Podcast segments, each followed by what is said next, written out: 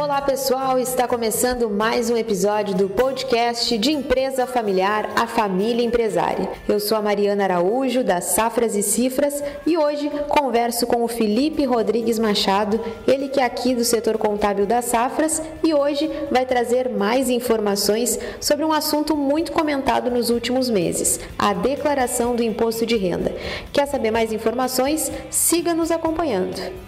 Olá, Mariana. Olá, pessoal que nos acompanha. Eu sou o Felipe Rodrigues, contador e consultor das Safras e Cifras. Felipe, chegando então ao final do prazo para a declaração do imposto de renda, hoje o nosso programa vai ser focado nesse assunto que, por mais que seja bem comentado, sempre apresenta algumas dúvidas. Exatamente, Mariana. É, já chegando ao fim do prazo para envio da declaração de imposto de renda, nós vamos trazer aqui alguns pontos importantes sobre este tema que sempre gera muitas dúvidas e anseios para os produtores rurais. O prazo para a transmissão da declaração declaração do imposto de renda encerra na próxima segunda-feira, 31 de maio. Para a gente começar, quem deve enviar essa declaração? Então, pessoal, como a Mariana já comentou, o prazo para envio do imposto de renda este ano foi prorrogado para até 31 de maio, no qual nós precisamos declarar os fatos ocorridos durante o ano de 2020. Mas nós sabemos que não são todas as pessoas que estão obrigadas a transmitir, né? Então, quem está obrigado a declarar imposto de renda em 2021? Está obrigado a declarar quem obteve rendimentos tributáveis, como rendimentos de salário, aluguéis ou arrendamentos,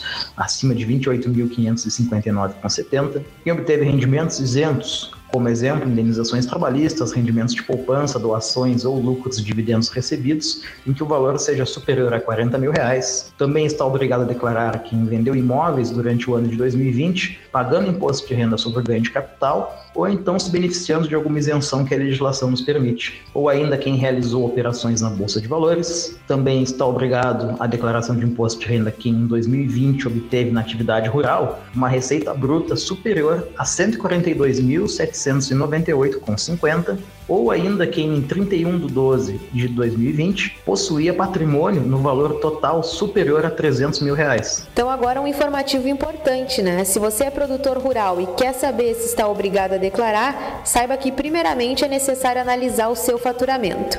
E por onde começar, Felipe? Quais são as melhores formas de elaboração e envio dessa declaração? A melhor forma de elaboração da declaração é principalmente realizando um controle mensal. Inicialmente o produtor precisa levantar com seu contador ou pessoa que faz toda a escrituração da sua movimentação o total de receitas e despesas, bem como o levantamento de seu patrimônio, e a partir daí é que ele vai saber qual será a melhor forma de tributação de imposto de renda e também se ele está obrigado ao livro caixa digital do produtor rural. Temos que ter sempre em mente né, que a declaração não começa em março e termina agora em maio. Ela começa sempre no ano onde os fatos que serão informados estão ocorrendo. Como exemplo, agora em 2021, o produtor já deve estar montando a declaração de imposto de renda que será entregue lá em 2022 e é se planejando dessa forma, com antecedência, que temos a melhor forma de elaboração da declaração. E uma das formas de apuração do imposto de renda na atividade rural pode ser pelo resultado dessa atividade. Outra forma é optar por um resultado arbitrado que é de 20% da receita bruta. Felipe, explica um pouquinho mais para o pessoal que nos acompanha. É isso mesmo, Mariana. Na declaração de imposto de renda, o produtor tem duas opções de apuração da atividade rural. E para a escolha, o produtor deve preencher o anexo rural na declaração de imposto de renda, onde ele vai informar todas as suas receitas, custos, despesas e investimentos. Uma das formas de apuração na atividade rural pode ser simplesmente pegando as receitas e deduzir as despesas e os investimentos. Isso vai nos dar um resultado real da atividade rural. E este resultado é considerado como base de cálculo do imposto de renda. Se gerar um resultado positivo, será tributado pela tabela progressiva do imposto de renda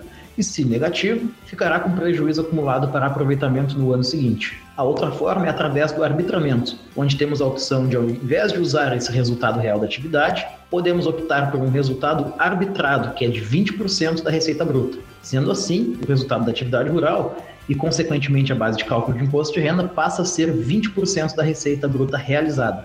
Vale lembrar que, mesmo na opção do arbitramento, o produtor é obrigado a informar todas as despesas ocorridas, o não lançamento dessas informações, além de gerar uma falta de disponibilidade, é passível de multa. Ou seja, pessoal, o produtor pode escolher qual é a melhor forma de tributação, se é pelo resultado das receitas menos despesas ou então pelo arbitramento de 20% da receita bruta. E após essa escolha pelo resultado ou arbitramento, o resultado será a base de cálculo do imposto de renda e será somada junto aos demais rendimentos da declaração, sendo tributada com alíquota de até 27,5% de imposto de renda. Vale lembrar que é muito importante estar atento aos detalhes.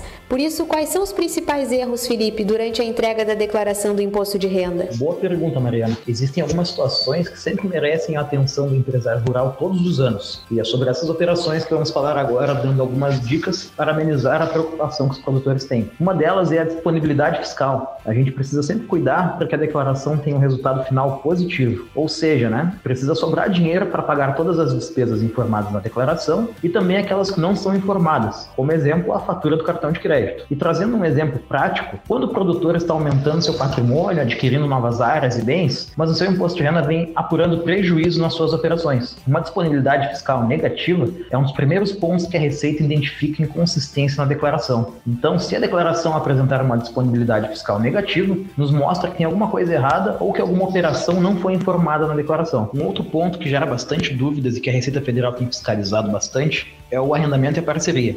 No arrendamento, existe a previsão de um pagamento fixo pela utilização das terras, quando na parceria o proprietário da área corre riscos junto ao parceiro e o pagamento, neste caso, é feito sobre uma porcentagem fixa da produção. Essa diferença entre o arrendamento e a parceria é importante a gente ressaltar bem, pois se não for caracterizado o risco que o proprietário corre junto na operação, por mais que exista um contrato de parceria, esse contrato é descaracterizado e passa a ser considerado pelo fisco como arrendamento. E o impacto disso na declaração é que na parceria, cada parceiro leva a tributação às suas receitas de acordo com a sua porcentagem, ou seja, né, vai informar no anexo rural apenas a parte que lhe cabe na exploração, tendo o benefício ainda de optar pelo cálculo do imposto de renda pelo resultado ou pelo arbitramento, que são os 20% da receita bruta, e a alíquota final máxima neste caso pode chegar a 5,5% de imposto de renda. Já no arrendamento, quem recebe o valor por ceder a área está sujeito a uma alíquota de até 27,5% de imposto de renda. Um outro ponto importante é a questão de compra e venda de terras. A aquisição de terra nua,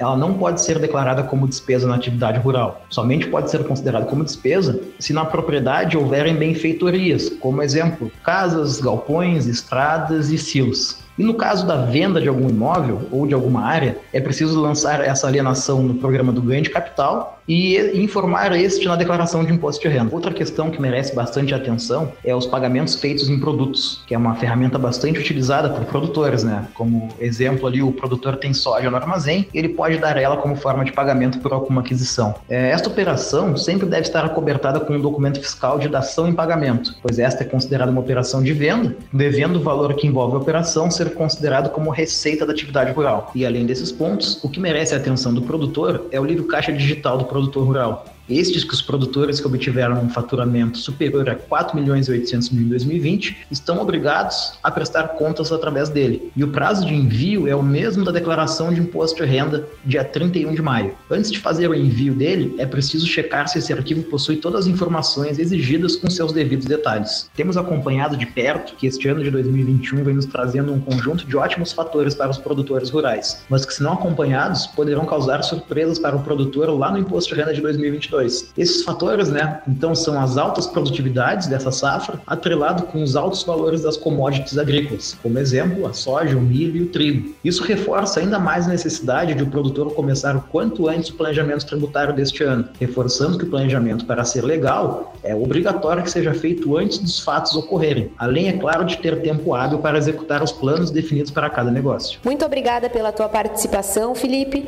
Então, pessoal, se ficou alguma dúvida, nós aqui da equipe de consultores das Safras e Cifras, estamos à disposição para esclarecer. Agradeço a todos que nos acompanharam e até uma próxima. E assim encerramos mais um episódio do podcast de Empresa Familiar A Família Empresária.